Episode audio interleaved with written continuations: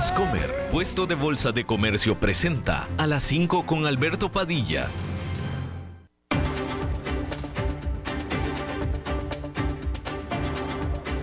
Inicia a las 5 con Alberto Padilla. Un programa diseñado con el objetivo de llevarte diariamente un tema de actualidad, acompañado siempre de reconocidos editorialistas, de lunes a viernes a las 5 de la tarde por CRC 89.1 Radio, a las 5 con Alberto Padilla. Hola, ¿qué tal? Saludos, bienvenidos a esta emisión de A las 5 con su servidor Alberto Padilla. Muchísimas gracias por estarnos acompañando, gracias por estar ahí. Le mando cálidos saludos desde la señal y las instalaciones de CRC 89.1 Radio en San José, Costa Rica, desde donde estamos transmitiendo eh, hasta el punto en el tiempo y en el espacio en el que usted nos está escuchando, porque estamos saliendo en diferentes vías simultáneamente, por ejemplo, en Facebook Live, en la página de este programa, a las 5 con Alberto Padilla. Estamos disponibles también en el canal de YouTube de este programa. Estamos en um, podcast, en las principales diferentes plataformas para ello, Google Podcast, Apple Podcast, eh, Spotify, por supuesto, y otras cinco importantes plataformas más. Aquí en Costa Rica, este programa que sale en vivo en este momento a las 5 de la tarde se repite todas las noches a las 10, aquí en CRC 89.1 Radio. En esta ocasión me acompaña al otro lado de los cristales el señor Pablo Calderón y la producción general de este programa, el primero del año, primer programa de este 2023. Siempre poderosa la producción desde Bogotá, Colombia, a cargo del señor Mauricio Sandoval. Espero que haya pasado un periodo de fiestas eh, muy bueno, muy positivo y de una vez le deseo que este año que está comenzando ya en su noveno día, sea para usted lleno de vida, de amor y de triunfo.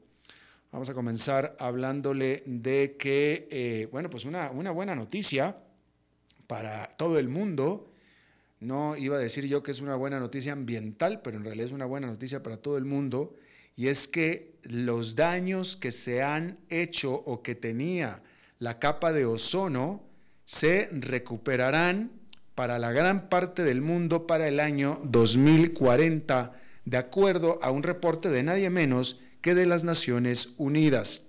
Usted recordará que este agujero que tenía este escudo atmosférico que es la capa de ozono, este escudo atmosférico, eh, bueno, pues tenía, si usted se acuerda, que se había descubierto un agujero en este en los años 80 y que se descubrió después que este agujero fue hecho por contaminantes, específicamente los relacionados a los clorofluorocarbonos, ¿sí? Y bueno, y este agujero que hizo que este escudo se descubriera y se hiciera muy finito y que de hecho tuviera un agujero, pues hizo exponer a la Tierra a radiaciones solares mucho mayores, dañinas, para la vida humana. Sin embargo, eh, la capa comenzó a eh, sanarse, a recuperarse, si usted quiere incluso a cicatrizarse, después de que los gobiernos de todo el mundo acordaron en 1987 el prohibir estos tipos de químicos que dañan a la capa de ozono. Y si mal no recuerdo, esta parte no la estoy leyendo yo, simplemente por viejo es que me estoy acordando, ni tampoco soy experto, pero si mal no me acuerdo, si mal no recuerdo, este tipo de químicos incluían, por ejemplo, a los que se usaban para los aires acondicionados, por ejemplo. Y bueno, como ya se dejaron de usar en gran parte, la capa de ozono se está recuperando y las Naciones Unidas dicen que se recuperará por completo para el año 2040. Así es que lo tiene usted. Bueno, en noticias no tan amables, hay que decir que China condujo su segunda ronda de ejercicios militares alrededor de Taiwán en menos de un mes. El gobierno de Taiwán dijo que cuatro buques de guerra chinos y 57 aeronaves eh, pasaron cerca de la isla, es decir, cerca de Taiwán. Cerca de la mitad de estas aeronaves, de hecho, cruzaron lo que se conoce como la zona de identificación de defensa aérea de Taiwán. Esta muestra de poder se da al tiempo que una delegación de políticos alemanes arribaron a Taiwán, la cual, por supuesto, Taiwán, China reclama como suya. China la considera una provincia renegada. Ucrania dijo que Rusia lanzó otro asalto poderoso a Soledar en el este de la región de Donbass. Más temprano, Vladimir Zelensky, el presidente de Ucrania, había dicho que sus fuerzas estaban repeliendo intentos constantes de parte de Rusia de avanzar sobre todo en Bakhmut, a solamente 20 kilómetros de Soledar. Mientras tanto, el gobierno de la Gran Bretaña se reporta que está considerando enviar tanques, eh, tanques de guerra del tipo OTAN, esa es la nota como lo dice, del tipo OTAN a Ucrania que sería la primera donación de este tipo por parte de un país de Occidente, en este caso, por supuesto, a Ucrania. Y bueno, la más grande asociación de, pediatras de los Estados Unidos, la más grande agrupación de pediatras de los Estados Unidos, lanzó nuevas eh, eh, guías recomendando el tratamiento de la obesidad infantil todavía más temprano en la edad de un infante y de manera más agresiva. Adicionalmente, están recomendando cambios en los comportamientos. Eh, la recomendación de este reporte por parte de esta agrupación de pediatras está recomendando incluso medicinas, medicamentos para perder peso para niños tan jóvenes como 12 años e incluso recomendaciones para cirugías bariátricas para niños tan jóvenes como 13 años. Las guías de este grupo anteriores, las originales guías o las anteriores, se habían sido eh, eh, revisadas en el 2007 y entonces estaban enfatizando una, eh, eh, lo que le llamaban ellos una espera vigilante, es decir, que esperen, pero que se mantuvieran vigilantes. Pero es que resulta que ahora la obesidad afecta a casi uno de cada cinco estadounidenses entre los 2 y los 19 años la quinta parte de los estadounidenses entre los 2 y los 19 tiene obesidad. Y cuando estamos hablando de obesidad, estamos hablando de que están gordos, tan gordos como que están ya recomendando la cirugía bariátrica, obviamente por todos los problemas que trae la obesidad en la vida, punto. Pero en este caso, desde los niños más pequeños. La farmacéutica mm, británico-sueca AstraZeneca acordó el comprar a Syncor Pharma, que es una compañía de biotecnología de Estados Unidos, por 1.800 millones de dólares. Esta adquisición aumentará o hará aumentar el desarrollo de AstraZeneca de medicamentos para el corazón y para los riñones, que es su segundo eh, segmento de mercado o industrial más lucrativo para la farmacéutica después de los tratamientos de cáncer.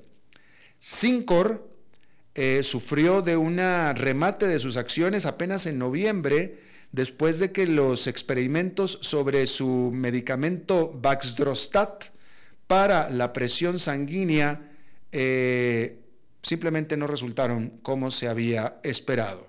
Pero eso no quita que sea una buena empresa con un buen departamento de desarrollo e investigación, que ahora AstraZeneca ha comprado por 1.800 millones de dólares.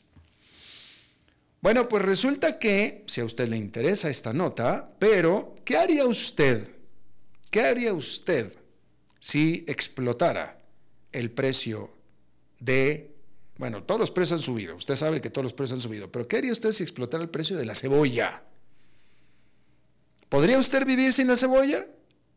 Suponemos que sí, ¿no? Bueno, en Filipinas esto es un gran problemón. Resulta que en Filipinas la cebolla ha explotado a 10 dólares con 88 centavos el kilogramo de cebolla. 10 con 88. Y esto lo pone tres veces más caro que el pollo en las Filipinas. Pero es tremendo problema. ¿Sí? Eh, tanto que Filipinas está planeando importar 22 mil toneladas de este elemento, de este alimento que es básico en la cocina de Filipinas. Eh, y todo esto, por supuesto, producto de la inflación que allá en Filipinas alcanzó su máximo en 14 años, lo mismo que está sufriendo todo el resto del mundo, en un nivel de 8,1% para diciembre. Y por cierto, que de este 8,1% de inflación en las Filipinas, la cebolla pues fue responsable solamente de 0,3 puntos porcentuales. Solamente. Pero, de todos modos, es un tremendo problema que en Filipinas la cebolla sea simplemente tan prohibitiva, tan cara. ¿Sí? Bien. Déjeme le comento que eh, este lunes hay una reunión cumbre en la Ciudad de México con los presidentes anfitrión, Andrés Manuel López Obrador, el presidente de Estados Unidos, Joe Biden, y el primer ministro de Canadá, Justin Trudeau, en esta cumbre del el Tratado de Libre Comercio de América del Norte, que se van a enfocar, por supuesto, en la integración regional, eh, y especialmente cómo tomar ventaja de lo que se le está conociendo como el nearshoring, ¿sí? que es esta tendencia de las compañías a traer su producción cerca de casa. Si usted es una compañía en Estados Unidos que vende para Estados Unidos, pero produce en China, eso es offshoring. ¿Sí? Pero si usted se trae esa producción a México o a Estados Unidos o a Canadá, eso ya es nearshoring. ¿Sí? Y bueno, eh, hay que decir que América del Norte, los tres países, Estados Unidos, México y Canadá, ya representan cerca de un tercio del Producto Interno Bruto del mundo. Sin embargo, aún así, por supuesto, hay potencial de crecimiento, especialmente en México. También en Estados Unidos, pero especialmente en México, que tiene la gran mayoría de los pobres de esa región. Una persona que usted saque de pobre o que logre que, salga, que se salga de pobre se, se convierte, se inserta en el mundo del consumo, en el mundo del consumidor.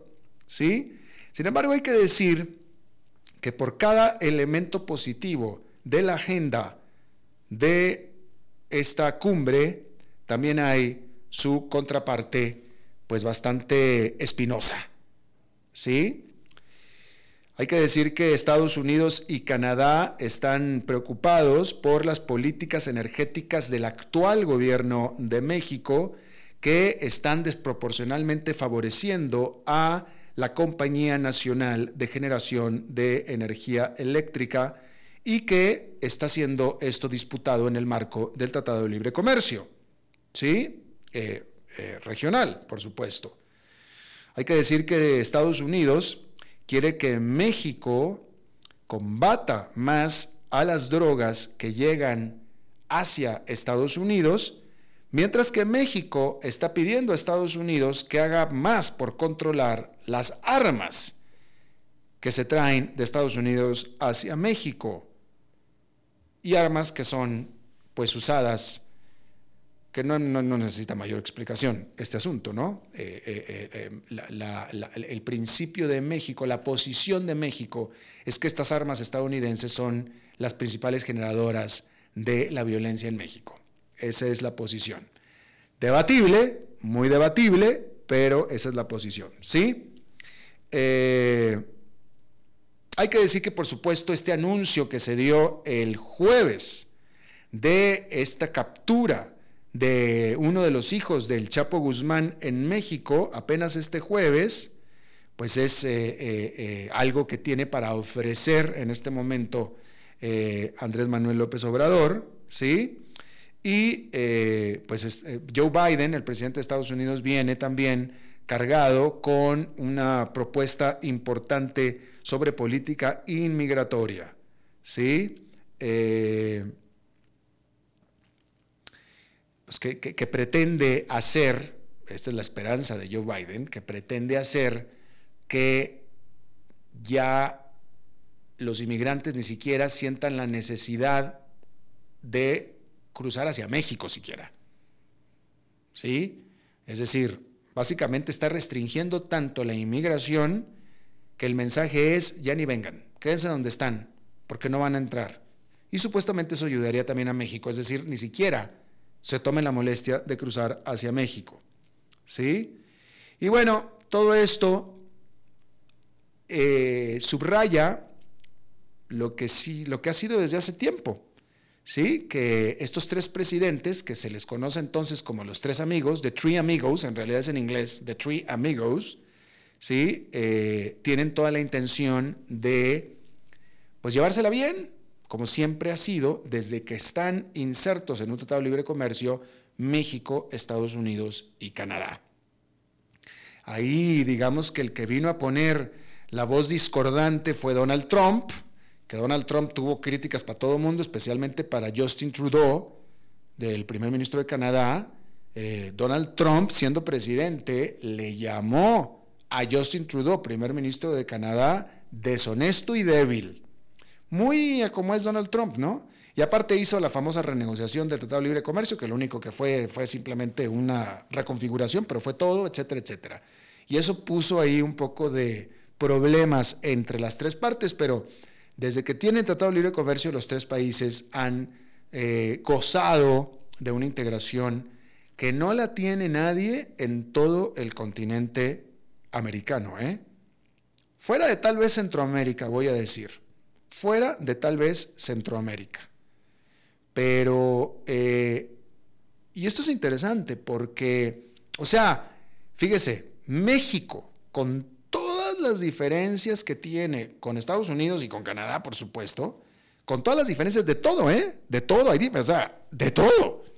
Diferente economía, diferente moneda, diferente lenguaje, diferente raza, diferente religión Diferente todo. No podía ser más diferente. Es más, es más, para acabar pronto.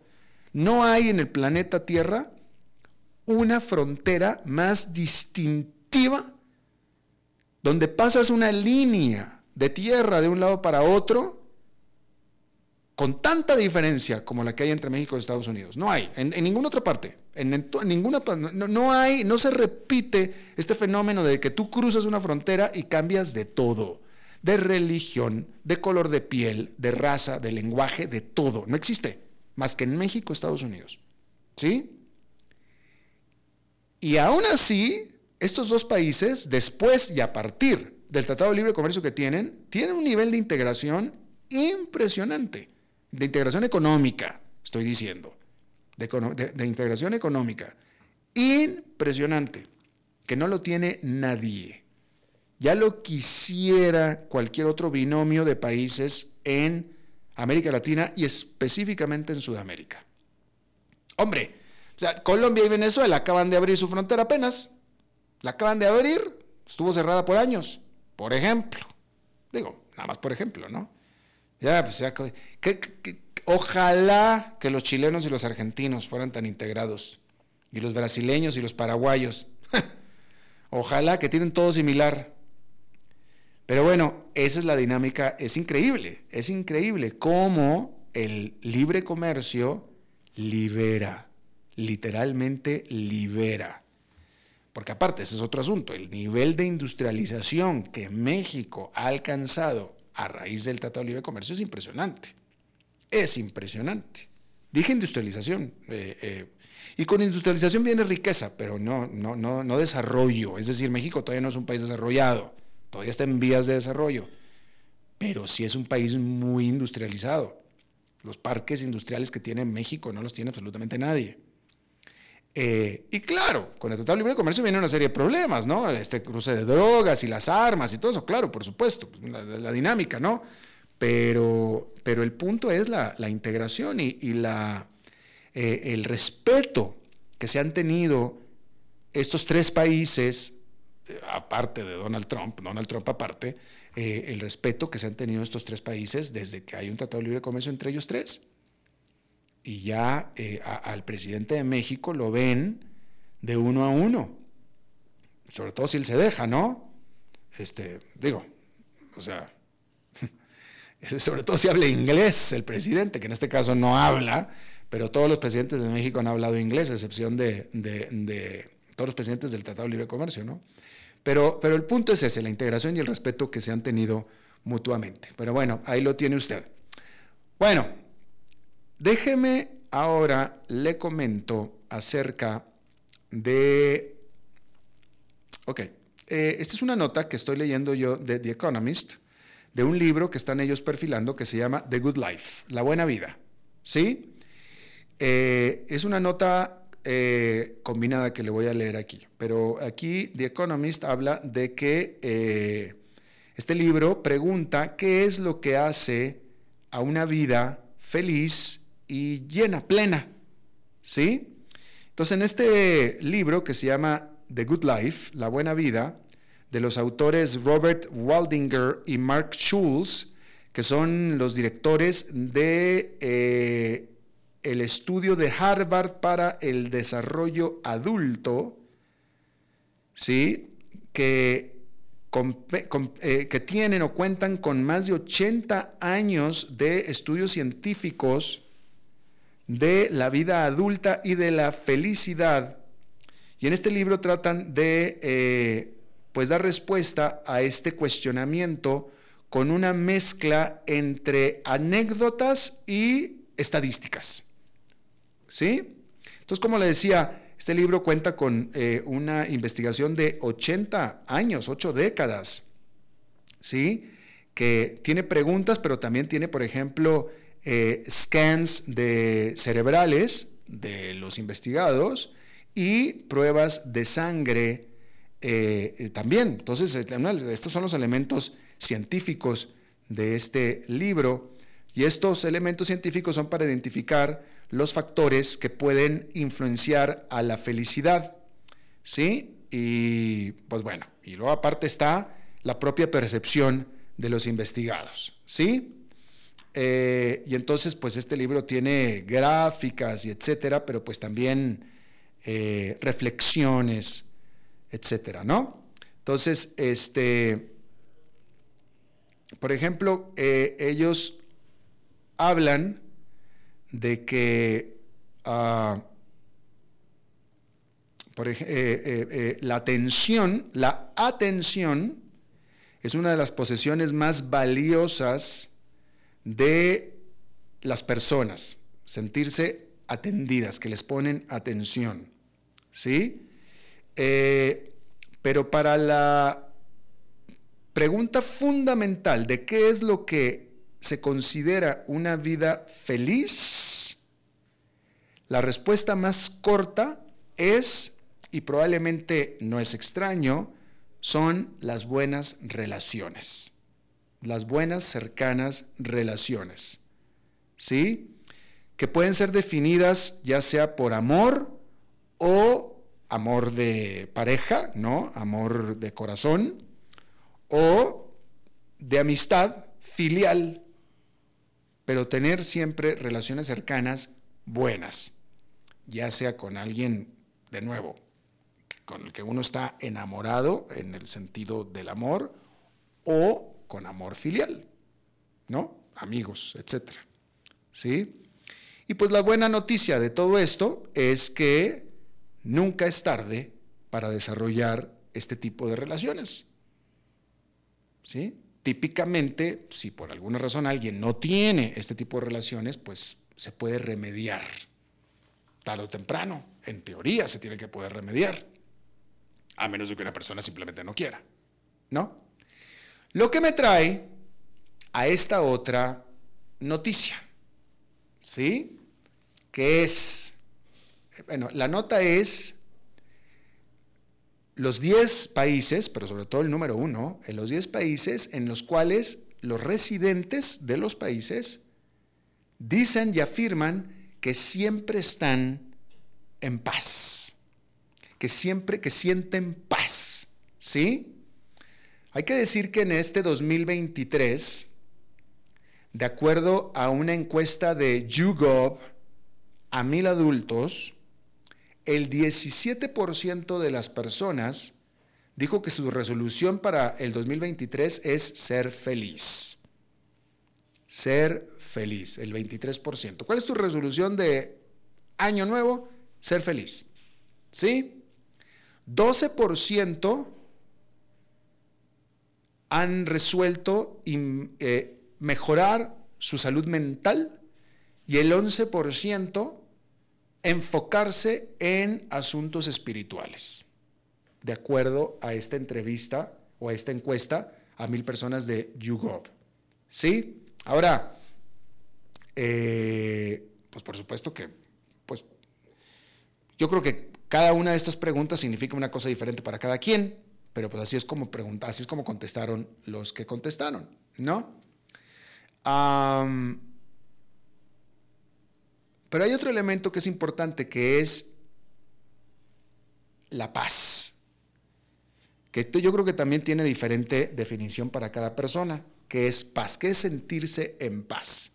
¿Sí? Entonces, la pregunta que se hizo, esto es por parte de Gallup, la pregunta que se hizo fue, ¿qué tan seguido usted se siente en paz con sus pensamientos y sus sentimientos? Y esa fue la pregunta que Gallup hizo a grupos de personas en diferentes países. Escuche bien la pregunta otra vez. ¿Sí? ¿Qué tan seguido usted se siente en paz con sus pensamientos y con sus sentimientos? Y esa es la pregunta que yo le hago a usted también. Y de nuevo, ahí usted, eso es bien subjetivo, eso cada quien tiene su propia eh, definición, ¿no? ¿Qué es para usted sentirse en paz con sus pensamientos? supongo yo que para Jeffrey Dahmer, para un asesino en serie, estar matando gente, y él se sentía en paz con sus sentimientos, pues seguía siendo encantado la vida, ¿no? Entonces cada quien tiene su definición, ¿no? Pero la cosa es, la pregunta es esa, ¿qué tan seguido usted se siente en paz con sus sentimientos y sus pensamientos? Bueno, ¿Cuál país cree usted que es donde la mayoría de las personas, la más grande cantidad o porcentaje de personas dijo que se sentían en paz? Está en América Latina, se lo advierto. ¿Qué país, y usted le digo, qué país donde la gente siente que está más en paz con sus sentimientos y sus pensamientos? ¿Qué país así vendría usted así a, pensar? No sé. A mí se me ocurre, y alguien diría, no, pues Uruguay, tal vez. ¿No? Tal vez, no sé. Pues bueno, a lo mejor no me lo va a creer, tal vez, a menos de que usted viva ahí. Pero el país número uno, con el 73% de las personas respondiendo que se sienten en paz con sentimientos y pensamientos, es Nicaragua. Nicaragua. Esta es una pregunta que se les hizo a los residentes en Nicaragua. Extranjeros son extranjeros, pero que residen en Nicaragua. ¿Sí? Esto quiere decir entonces que los encuestados tienen emociones positivas sobre sus estándares de vida percibidos, de nuevo es percepción, sobre sus libertades personales y sobre su vida social. Que estos fueron elementos que venían acompañados de la, de la pregunta. ¿Sí? eh, porque está midiendo esto que le llaman el índice de experiencia positiva. En, realidad es otro, es, parte de, otra encuesta. Esta es la encuesta del índice de experiencia positiva. ¿Sí? Y también Nicaragua es donde más porcentaje respondió de las personas que tiene emociones positivas sobre sus estándares de vida percibidos, libertades personales y vida social. ¿Qué le parece a usted? Esto no quita que Nicaragua sea una dictadura, ¿eh? es una dictadura, pero aparentemente no la sienten tan brutal como parece de Estados Unidos que sí es Daniel Ortega. Yo creo que Daniel Ortega lo que tiene es muy buena gancha, muy buena mano izquierda, yo creo. Literal, bastante literalmente, ¿no? Porque es un dictador brutal, pero sin embargo, los nicaragüenses se sienten como le acabo de mencionar. ¿No? Eh, hay que decir increíblemente, o notablemente, mejor dicho, que de los 10 principales países donde la gente dice que se siente en paz, siete de ellos están en América Latina, que también es una región donde la gran mayoría de los países tiene un alto nivel del índice de experiencia positiva. O sea que los latinoamericanos estamos muy bien, vivimos bien en nuestra percepción, ¿sí? Y de los siete países latinoamericanos, yo creo que todos son sorpresa para la percepción, al menos para la mía. Y yo creo que para lo de muchos, ¿no? Entonces, los diez países son, el número uno, ya le decía, Nicaragua. El dos es Uzbekistán. El tres es El Salvador. Cuatro, Panamá. Cinco, Honduras. Seis, Paraguay. 7 República Dominicana, 8 Uruguay, 9 Sudáfrica y 10 España. Ahí lo tiene usted. ¿Cómo lo ve? Vamos a hacer una pausa y regresamos con nuestra entrevista de hoy. A las 5 con Alberto Padilla, por CRC 89.1 Radio. Desde los verdes bosques de nuestra montaña nos llega agua Cerros de la Riva, agua fresca de manantial que te permitirá vivir en equilibrio, proteger tu salud y la de tu familia, libre de sustancias químicas, envasada sin alterar su naturaleza a 2.000 metros de altura. Agua Cerros de la Riva, naturalmente neutral. Búscanos como cerrosdelarriba.gmail.com Llámanos al 8374 3229. Cerros de la Riva, Live Spring Water. Ok, gracias a todos por haber venido a la fiesta de despedida de don Alberto, quien cumple 30 años de trabajar para nuestra empresa. Y bueno, le llegó el día del retiro. Don Alberto, ¿por qué no viene acá y nos da unas palabras? Muchas gracias a todos. Solo puedo decirles que si alguien sabe de algún trabajito, que por favor me avisen. Es en serio.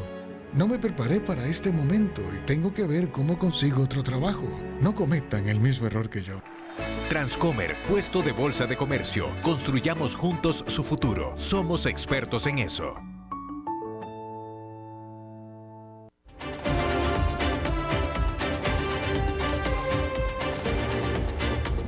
Seguimos escuchando a las 5 con Alberto Padilla.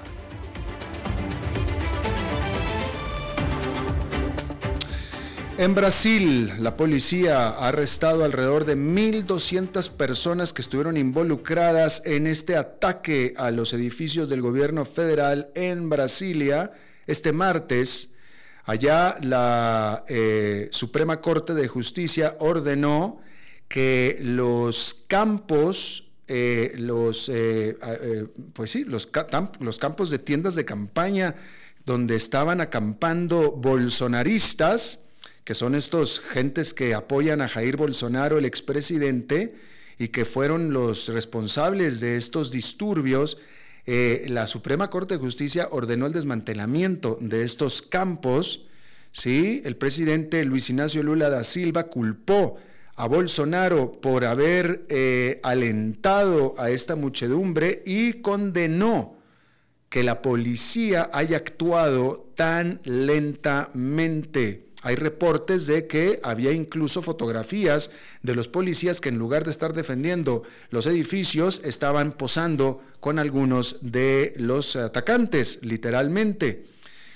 Bolsonaro, por su parte, quien está en Florida, específicamente en Orlando, negó la acusación y condenó la violencia, aunque habrá que decir que de una manera muy enérgica, que digamos. Está con nosotros desde Brasil Thiago de Argao, él es director de estrategia de Arco Advice, analista y experto en estos temas, eh, columnista allá en Brasil. Thiago, muchas gracias por estar con nosotros de nuevo.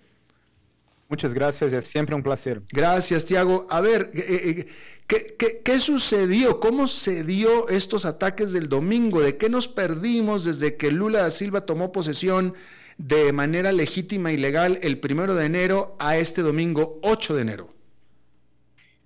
Bueno, primeramente fue un grave error del gobierno del Distrito Federal, donde el gobernador del Distrito Federal, federal sabía que tenían unos 300 eh, bus en dirección a la capital y mismo así, teniendo una de las fuerzas policiales más fuertes del país, él puso una cantidad mínima de policiales para proteger la, la explanada de los ministerios, la plaza de los tres poderes. Entonces, esto fue una, tanto que hoy por la, por la mañana el Supremo Tribunal Federal lo afastó de sus funciones por 90 días. Ayer el presidente Lula también uh, aprobó una intervención federal para en el área de la seguridad pública Ahora, era una tragedia anunciada, era un tren lento que estaba veniendo en nuestra dirección. Y estos son uh, manifestantes que, que, que, no son más manifestantes, que son criminosos, porque lo que hicieron demuestra una, una total falta de interés y aprecio por la democracia. Y es una situación muy, muy triste para Brasil, pero yo no veo eso como un inicio de um ambiente de instabilidade. Eu vejo isto como um episódio triste e, e no momento já temos 1.500 pessoas eh, identificadas e presas na penitenciária de Brasília. Y, bueno, pues ya, pues sí, digo, vaya, pues eh, digamos que podremos estar de acuerdo contigo en que no lo vemos como algo así, pero, pero no deja de ser absolutamente lamentable. Eh, eh, estas personas, estos 300, estos autobuses que iban en dirección a, a Brasilia, donde iban estas personas, ¿a qué iban a Brasilia y por qué? Uh, primeiramente, eh, eu, eu estou completamente de acordo contigo. Não é porque esta situação não vai se repetir que não deixa danos para a democracia brasileira. Claro. Há danos que agora vão se quedar necessitamos muito tempo, porque democracia em Brasil, eh, infelizmente, não é tratado como valor, é tratado como, como um procedimento.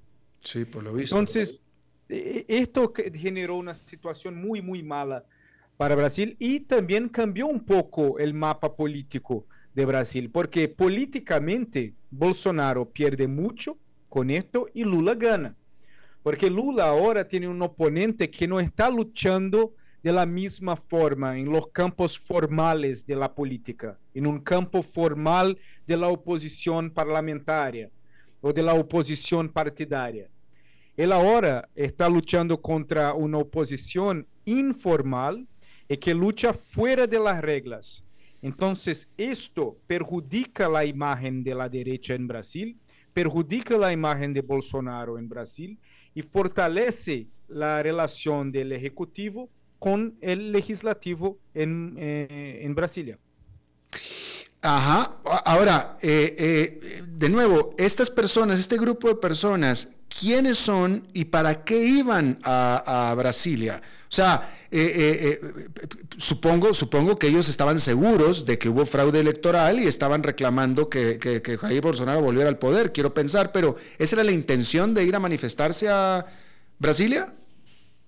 Sí, sí, la, la, intención existía ya hace tiempo Y, tú has dicho un punto excelente, porque todo esto empezó en los últimos años y seis meses con la narrativa de Bolsonaro de que las elecciones son fraudadas y que es una narrativa muy similar de Donald Trump en los Estados Unidos. Entonces lo que hubo fue que después de las elecciones, este mismo grupo de individuos que fueron a Brasilia, ellos se quedaron en varias capitales de Brasil, adelante de, de, los cuarteles generales de, de, las Fuerzas Armadas, pidiendo por una intervención militar, en otras palabras, pidiendo por un golpe militar. Obviamente esto no ocurrió porque no hay interés ni de las Fuerzas Armadas ni de ninguna organización seria brasileña. Entonces, eh, cuando empezó los movimientos del nuevo gobierno Lula de sacar a estas personas que estaban acampando hace meses adelante de, la, de los cuarteles de las Fuerzas Armadas, ellos se ordenaron, se organizaron y decidieron ir a Brasilia a protestar contra eso. Mm. Son generalmente eh, personas de clase media, clase media baja, eh, muchos fueron capaz, capaces de pagar por el propio tránsito hasta Brasilia, pero también hubo varios uh, empresarios brasileños, principalmente del sector de agricultura, en los estados de Mato Grosso, de Goiás, que financiaron esto. Ahora, es imposible prever que alguna persona imaginaba que una manifestación iba a se convertir en la invasión del Supremo Tribunal, del, del Congreso brasileño, del Palacio Presidencial. Ahora, eh, pero ocurrió y los responsables están siendo eh, casados en este momento. ¿Y acaso, pregunta, eh, acaso Bolsonaro nunca concedió el triunfo a Lula da Silva? Bueno, no, no de una forma incisiva, pero ya en algunas situaciones dice, mira, ahora esto no es más mi problema, es problema de la nueva administración. Entonces no es que, que Bolsonaro él en ningún momento dice que no reconocía, pero el silencio exagerado en muchas situaciones mm. fueron interpretados por sus apoyadores más radicales como un señal de que él no está concediendo. Entonces llegamos a un punto muy surrealista en Brasil, donde, por ejemplo, Bolsonaro postó una foto normal en su Instagram en una farmacia en los Estados Unidos adelante de una, de una sección de pillas para poner en, en cosas electrónicas. Y sus apoyadores interpretaron eso como un señal de que es hora de ellos atacaren y, y, se organizaren contra el gobierno de Lula. Entonces nosotros llegamos a un punto que es un poco surrealista y es imposible decir hasta que eh, que, que, Bolsonaro está formalmente por detrás de eso. Yo no creo, pero todo que Bolsonaro habla, él no habla de una forma incisiva y deja en abierto mucho espacio para interpretación. Claro. Incluso la propia rechazo que él pudo haber hecho o dado acerca de lo que pasó este domingo fue muy tenue, fue muy, nunca fue específico, ¿no es cierto? Exacto. E, e, el Sol dice que no, hacer este tipo de cosas no está en las reglas. Eh, entonces, esto puede ser interpretado de varias formas, dependiendo de los ojos de quien están mirando. Claro. Y, y, esto se convirtió en un problema muy grave, porque Bolsonaro no sabe todavía si quiere ser el líder de la oposición formal o informal. Porque el presidente de del partido político, del Partido Liberal, donde que, Bolsonaro es miembro, él quiere, él espera que Bolsonaro sea un líder de la oposición formal. Él no quiere ser líder de un grupo de hooligans. Esto políticamente para la oposición no vale de nada. Ahora, Bolsonaro siempre tuvo una dificultad muy grande de rechazar sus apoyadores más radicales, porque Bolsonaro tiene un senso de lealtad muy fuerte. Entonces, no hay límites para las cosas que son dichas o hechas por los más radicales que Bolsonaro no va de una forma frontal, incisiva, condenar los actos de estas personas. Ahora, eh, eh, bueno, eh, déjame te pregunto, en este punto, ¿qué previene, qué impide que se vuelva a repetir, que vuelva a pasar algo así en Brasilia o en cualquier otra ciudad?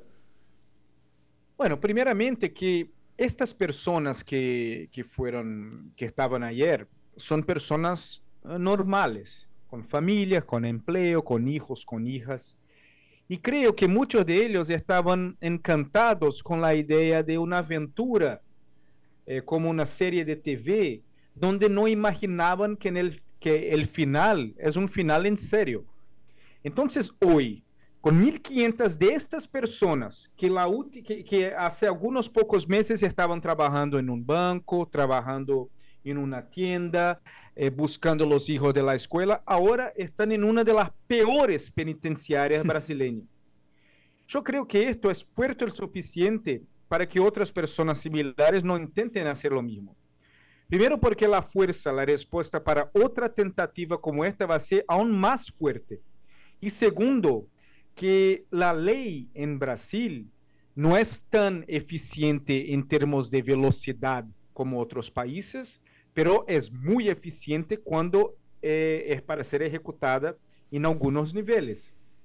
Entonces, estas, hay, hay gente que puede se quedar cinco o seis años en el cárcel y que hace poco tiempo estaban trabajando, eh, eh, indo a clubs, indo a restaurantes, ten, teniendo una vida normal. Oh, claro, claro. Y aparte, bueno, el, eh, bueno, déjame te pregunto, ¿qué tanto ha sido el rechazo, qué tan generalizado ha sido el rechazo dentro de Brasil a lo que ocurrió este domingo? En pocas palabras, tú estabas hablando de que esto daña mucho a Bolsonaro, etcétera, pero esto también habla de que Bolsonaro tiene un fuerte apoyo todavía dentro de Brasil. Sí, pero el apoyo de Bolsonaro, él no es uniforme. Hay un apoyo de, hay un grupo de gente que defiende Bolsonaro, no importa en qué situación, como muchos de estos que estaban en las calles ayer. Hay un grupo que gustan de Bolsonaro, pero no son fanatizados por Bolsonaro y hay un grupo que no gusta de Bolsonaro, pero odian Lula mucho más.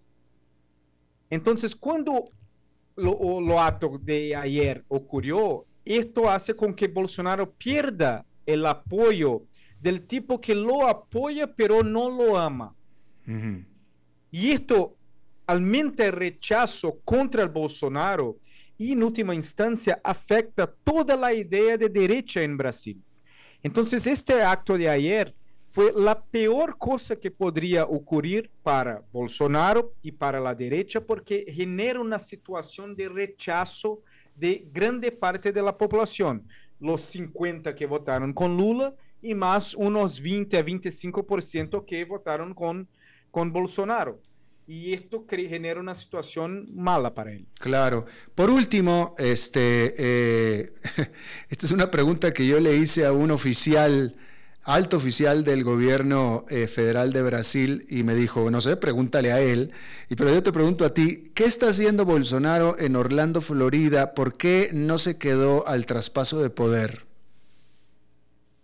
Bueno, primero que Bolsonaro, él como diputado, él fue diputado 20 años y aprobó solo uno proyecto de ley. Y durante los 20 años no fue nada más. No fue líder de la oposición, no fue líder de comisión, no fue presidente de comisión, no fue líder de frente parlamentario, no ha hecho absolutamente nada. Entonces, él fue creado políticamente como un tipo que nunca necesitó pelear para ganar o perder. Y para él perder mm. en una situación que él tenía plena convicción que no perdería, es una vergüenza. Y, y, al mismo tiempo, mirando lo que Trump ha hecho, él piensa que si él repite lo mismo, la misma cosa, no va a ser un problema. Él está en Florida porque, primero, fue invitado por algunos brasileños que viven allá. Segundo, no estaba aguantando la presión de sus propios manifestantes que estaban aguardando el inicio de un, de un golpe militar. Entonces Bolsonaro sabía que nunca iba a ocurrir un golpe militar. Entonces, en, en Florida para él es un, un, un, ambiente donde podrían olvidarlo. Pero hoy, hace tres horas, él fue en el hospital con fuertes abdominales, eh, dolores abdominales, y se queda en el hospital hasta ahora. Eh, no sabemos si hay una relación con el temor de lo ocurrió, pero en Brasil ya se habla, algunos diputados pidiendo para que la Corte Suprema emita un, un, un pedido de extradición del gobierno americano para que él sea investigado en Brasil por lo, las cosas de ayer. Personalmente, yo pienso que la posibilidad de esto ocurrir hoy es un poco baja. Y bueno, pero entonces ahora tú nos estás confirmando, de acuerdo a lo que se maneja en los medios en Brasil, que Jair Bolsonaro está en este momento en un hospital en Florida quejándose de dolores abdominales. Exacto. Bueno, eso es noticia aquí, eso es noticia aquí también, no, no, no la conocíamos. Tiago de Argao, director de estrategia de Arco Advice y analista político, te agradezco muchísimo tu buena disposición de charlar con nosotros siempre. Un placer, estoy siempre a disposición. Gracias. Vamos a hacer una pausa rapidita y volvemos con más. Por CRC 89.1 Radio, a las 5 con Alberto Padilla por CRC 89.1 Radio. Desde los verdes bosques de nuestra montaña nos llega agua Cerros de la Riva, agua fresca de manantial que te permitirá vivir en equilibrio, proteger tu salud y la de tu familia, libre de sustancias químicas, envasada sin alterar su naturaleza a 2.000 metros de altura. Agua Cerros de la Riva, naturalmente neutral. Búscanos como cerrosdelarriba.gmail.com Llámanos al 8374 3229. Cerros de la Riva, Live Spring Water. Estamos aquí reunidos para celebrar lo que será una unión, esperemos eterna, entre ustedes dos. Luisa, ¿tenés suficientes activos líquidos en tu portafolio de inversión? Sí, y lo tengo bien diversificado por nivel de riesgo. Jorge, ¿tenés ya listo tu fondo de emergencia? Eh, primero que todo, no. Y segundo, Luisa, ¿no se supone que este era el padre que nos iba a casar? Ay, no, amor. Eso todavía no. Este es un asesor de Transcomer y bueno, tenemos que hablar de tu falta de fondo de emergencia. Transcomer, puesto de bolsa de comercio. Construyamos juntos su futuro. Somos expertos en eso.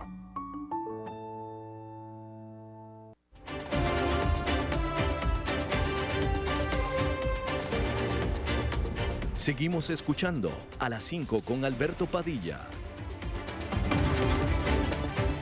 Bueno, vamos a eh, reiniciar los lunes, el primer lunes de la semana de este año 2023, hablando de bienes raíces con el experto de bienes raíces, Eugenio Díaz, a quien le deseamos un feliz año. Con Eugenio Díaz, que supuestamente debe estar por ahí, pero estamos teniendo algún tipo de problema técnico. El primero del año también. este. ¿No? ¿Está conectado? ¿No está conectado? No está conectado. No tenemos a, ¿no tenemos Eugenio Díaz. Bueno, aquí presentándolo. Bueno, pues Eugenio, de todos modos, igual. Feliz año, de todos modos, ¿no? Este mismo asunto. Pero bien. Bueno, pues entonces, igual nos queda muy poquito tiempo ya para, para, para cerrar este programa. Eh, ahí está ya Eugenio. A ver, Eugenio, ¿me escuchas? ¿No?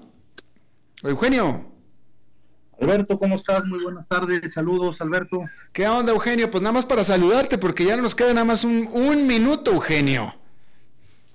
Un minuto, bueno. no. Pues les voy a no, nada más para saludarte, Eugenio. ¿Cómo pinta este año? ¿Cómo, cómo van las bienes raíces, el mercado de bienes raíces para este año? Bueno, este es un año que en Costa Rica, Alberto, esperamos que tenga mucho dinamismo el sector de los bienes inmuebles. Les quiero comentar a ti y a tu auditorio que actualmente en el país, a como se ha venido presentando la economía en general en relación a los bienes inmuebles, existe mucho dinamismo hay dinamismo, hay compraventas, hay alquileres y se espera que el 2023 pase algo similar. Eh, se, se, especula un poco con la economía en, los bienes raíces de los Estados Unidos y sabemos que siempre eh, implica algo también en América Latina, pero creemos que por lo menos el primer trimestre, de este, perdón, el primer semestre de este año se mantendrá con mucho dinamismo en el país. Oye, Eugenio, si yo fuera alguien que te esté escuchando, no sé, en Perú, en Colombia, en Argentina, en México, y de repente digo, me gustaría a lo mejor comprarme una casita de playa o de montaña en Costa Rica. ¿Tú qué le dirías a esa persona?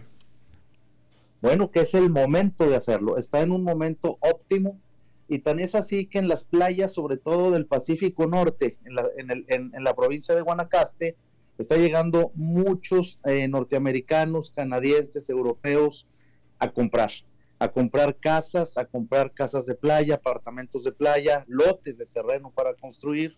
Y está pasando lo mismo en algunas montañas y en algunas otras playas del país, no se diga el Pacífico Sur. Así es que yo les digo, no es que lo diga solo Eugenio Díaz, sino está pasando y es porque se vive un buen momento, un buen momento de precios y de oportunidades en el país. Bueno, pues ahí lo tiene usted y para el que quiera, ¿qué? ¿Cómo se comunica contigo? ¿Qué? Con mucho gusto, claro que sí. Eh, cualquier, cualquier cosita yo los puedo ayudar. Eh, Eugenio Díaz, Club Inmobiliario, en el 86860709. Bueno, ahí está. ¿Y tu programa?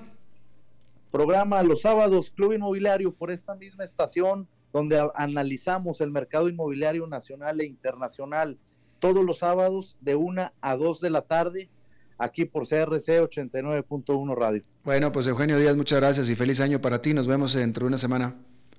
Igualmente, Alberto, para ti, para todos los radioescuchas, un feliz año. Gracias. Bien, bueno, pues eso es todo lo que tenemos por esta primera edición del 2023 de A las 5 con su servidor Alberto Padilla. Muchísimas gracias por habernos acompañado. Espero que termine su día en buena nota, en buen tono y nosotros nos reencontramos en 23, 23 horas. Que la pase muy bien.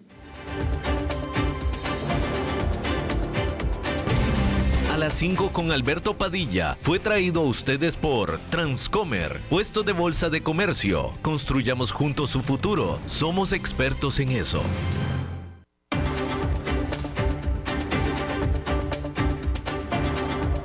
Concluye a las 5 con Alberto Padilla un programa diseñado con el objetivo de llevarte diariamente un tema de actualidad, acompañado siempre de reconocidos editorialistas, de lunes a viernes a las 5 de la tarde por CRC 89.1 Radio, a las 5 con Alberto Padilla.